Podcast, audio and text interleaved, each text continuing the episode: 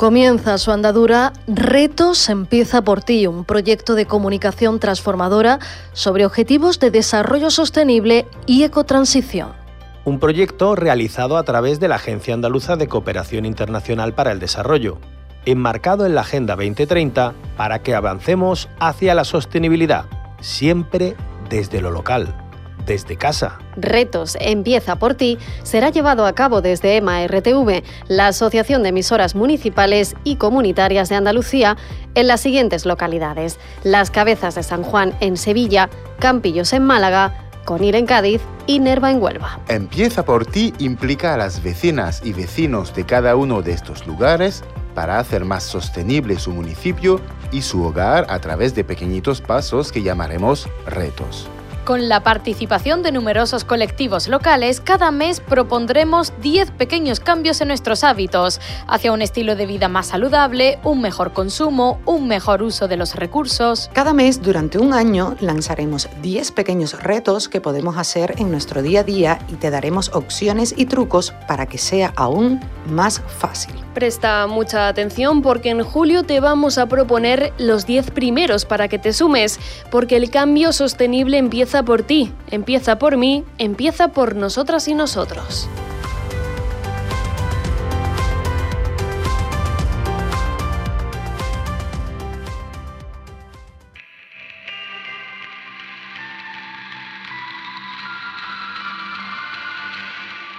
En la onda local de Andalucía, empieza por ti. Buenas prácticas locales para favorecer la ecotransición y la consecución de los ODS en nuestros municipios.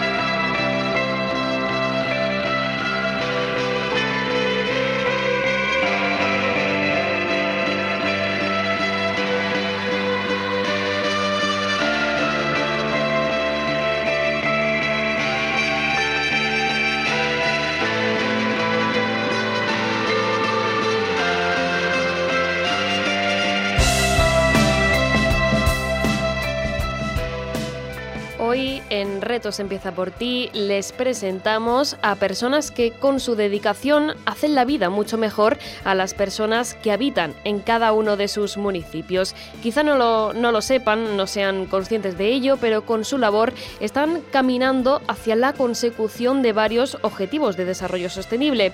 Primero porque promueven la producción y el consumo responsable, el reto número 12, y también contribuyen a la acción por el clima, reto número 13 pues ponemos en valor su esfuerzo. Para ello nos vamos hasta Charilla, una aldea de Alcalá la Real, en Jaén. Y es que allí está sentada Belinda Carrillo. Ella ha sido premiada por los premios Jaén Joven de Diario Jaén por ser una referente para las mujeres rurales al estar al frente de su empresa ganadera junto a su familia. Pues la tenemos al otro lado del teléfono. Belinda Carrillo, bienvenida a la Onda Local de Andalucía. Muchas gracias, buenos días. Muchas gracias a ti, Belinda, por acompañarnos en estos minutos. Bueno, eh, cuéntanos tu historia. ¿Cómo se llega a estar al frente de esa empresa ganadera junto a tu familia? Bueno, pues yo estudié veterinaria. A mí siempre me han gustado mucho los animales.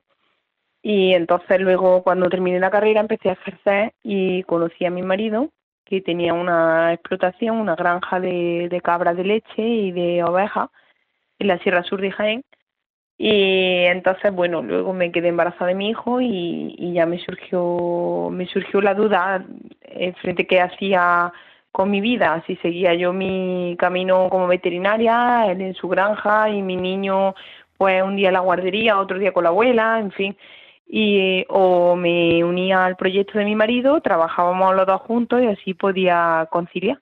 Entiendo que no fue eh, fácil, ¿no? Dar ese cambio radical de vida. Hombre, no fue fácil porque te lo tienes que pensar mucho. Claro. Porque tú tienes unos estudios, una preparación y cambias de trabajo. Lo que pasa es que como a mí me gustan mucho los animales, pues eso me facilitó mucho tomar mi decisión. Entiendo que has podido ganar calidad de vida. Por supuesto. Por supuesto, porque yo trabajo en mi granja, nosotros nos establecemos nuestro horario, obviamente tienes que trabajar todos los días, porque los animales no entienden de festivos ni fines de semana, pero te puedes organizar el trabajo y, el tiempo con mi hijo, sobre todo. Claro. Eh, Belinda Carrillo, cuéntanos un poquito para que los oyentes se sitúen. ¿Cuál sería un día a día tuyo en la granja?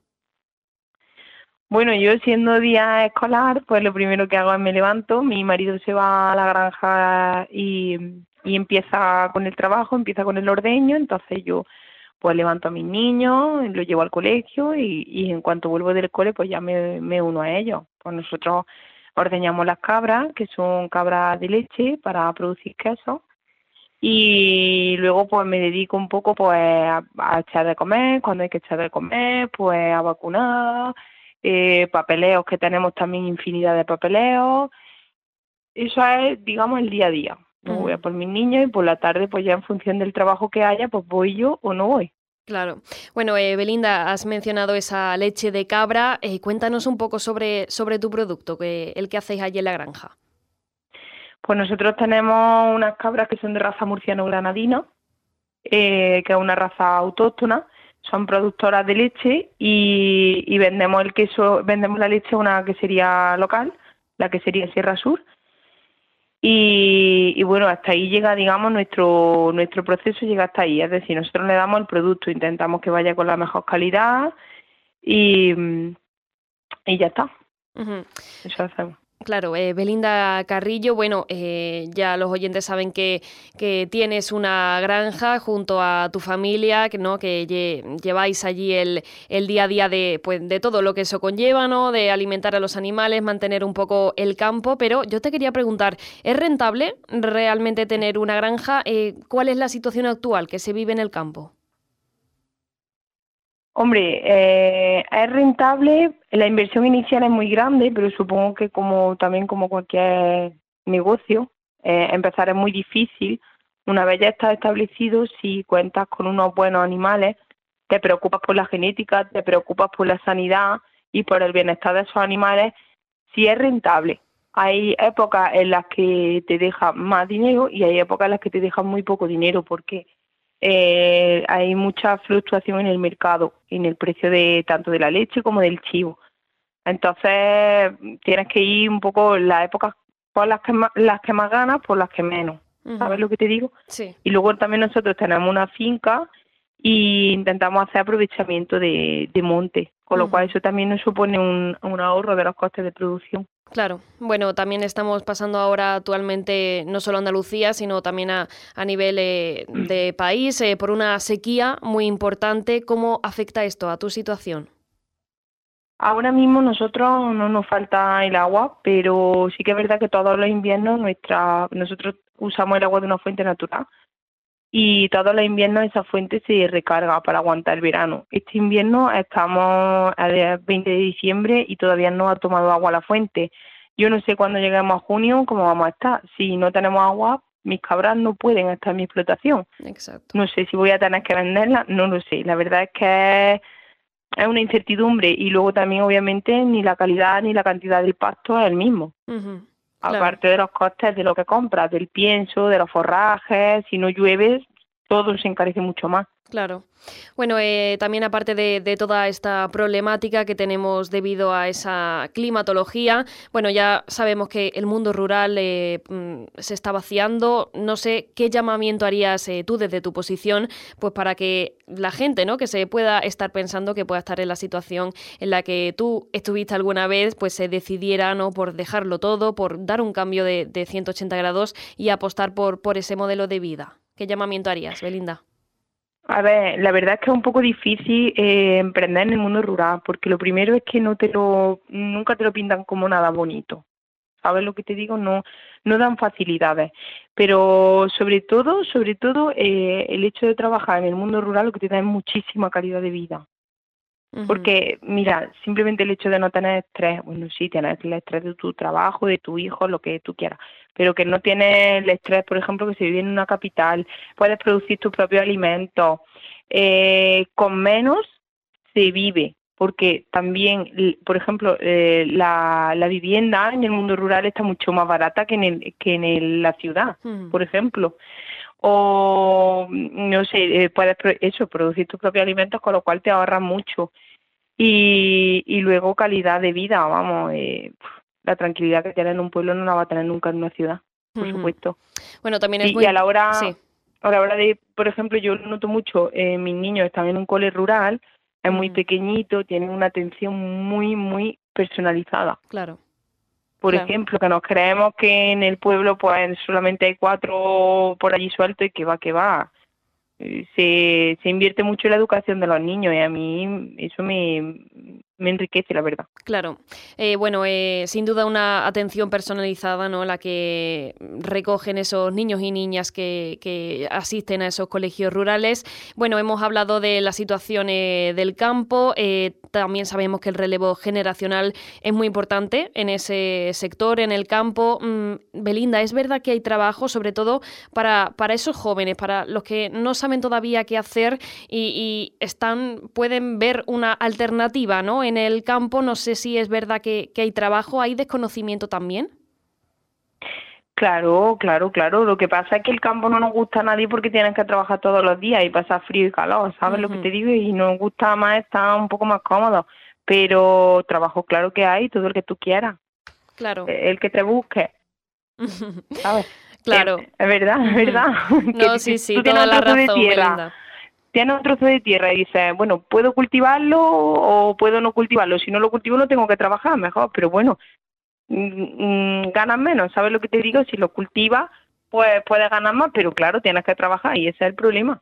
siempre depende, sin duda, de, uno mismo. Bueno, ya volviendo a, tu granja, eh, a tu familia, no sé si tenéis algún proyecto en mente. Mm, ¿Hacia dónde va la granja y tu producto, la leche de cabra? Bueno, mi producto, ya te digo, va a, la que, va una que sería local, que por cierto hace unos productos buenísimos.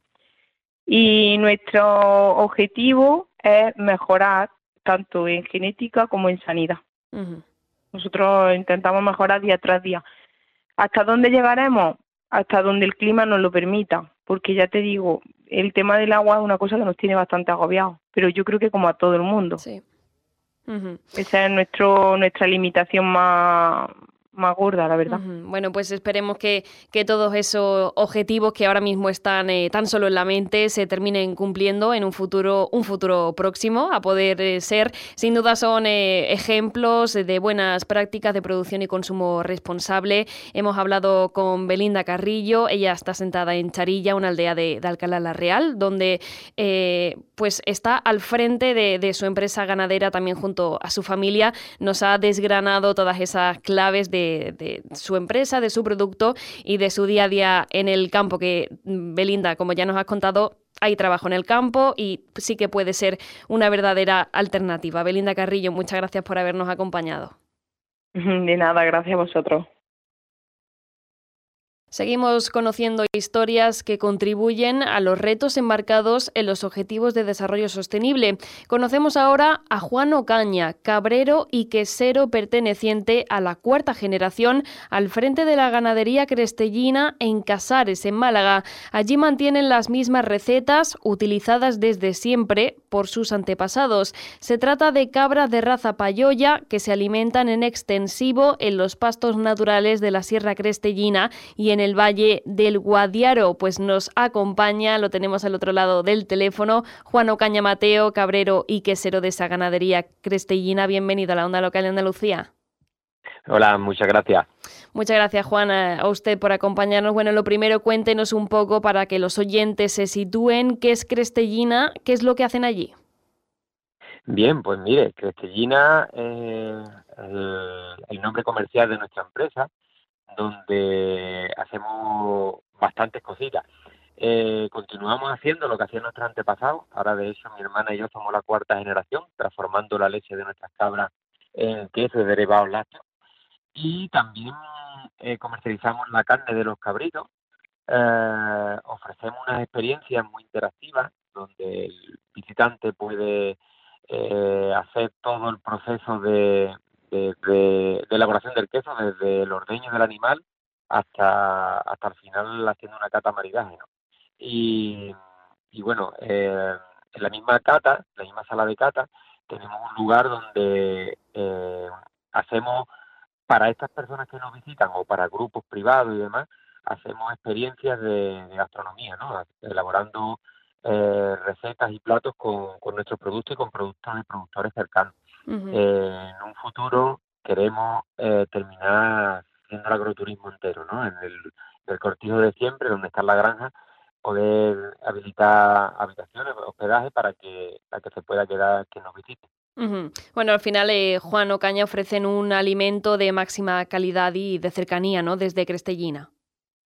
Cierto, claro. El producto que nosotros transformamos y producimos es un, es un alimento totalmente sano y no porque lo digamos nosotros. De hecho, estábamos en colaboración con la Universidad de Sevilla. El, el testaje se ha, se ha terminado con la pandemia, el proyecto no continuó.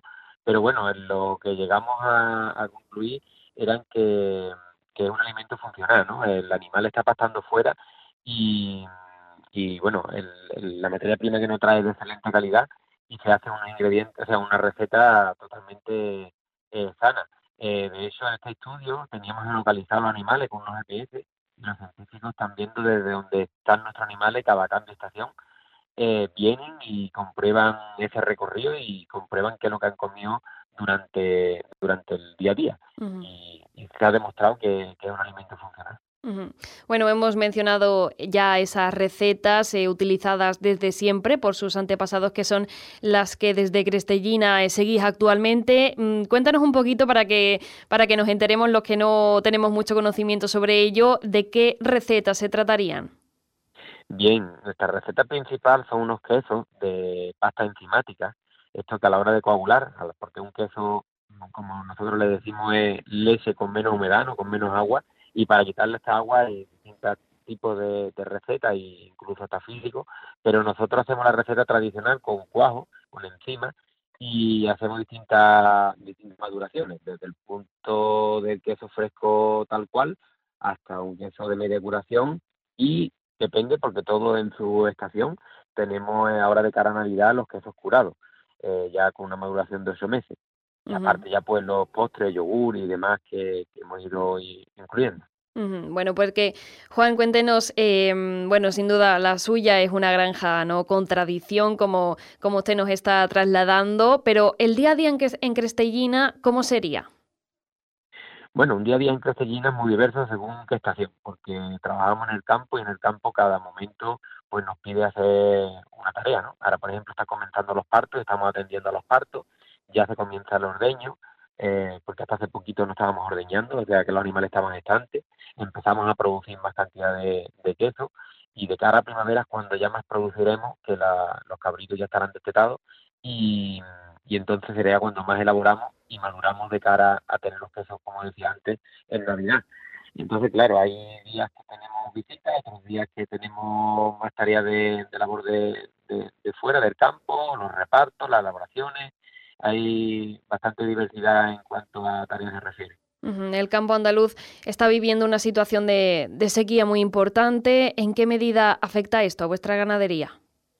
Mucho, mucho. Igual que toda persona que vivamos del campo, todo cualquier, que, que, somos todos, aunque somos consumidores, todos vivimos del campo, pero lo que tenemos un negocio eh, con, a la esperanza de, de estas lluvias tan deseadas, pues la, la, la tenemos bastante difícil, ¿no?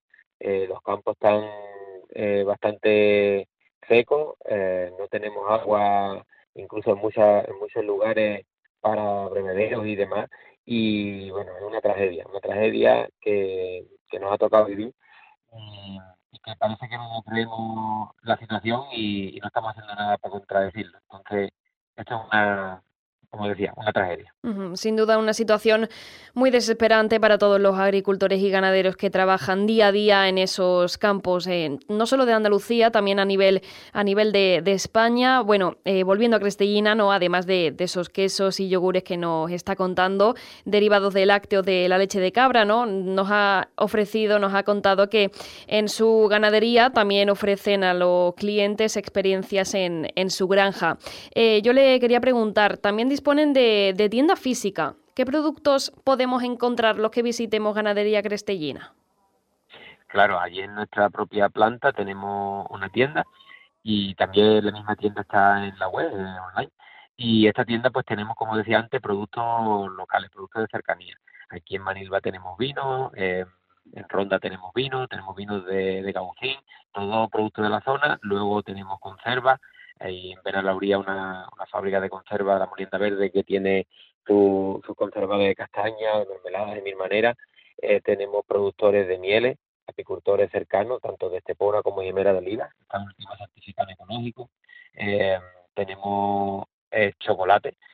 Eh, de hecho, en Benarafe tenemos una amiga que, que hace unos chocolates deliciosos y además eh, últimamente ha hecho uno con, con nuestro queso curado. Y bueno, eh, tenemos infinidad de cosas como sales de manantiales eh, aquí cercanos.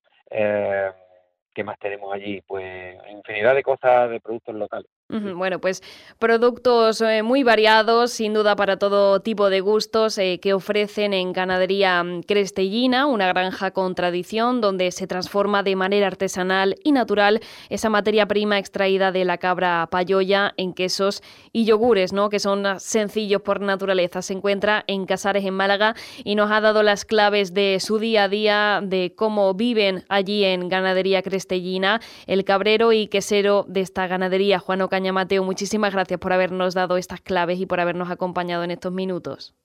Muchas gracias a vosotros. Gracias.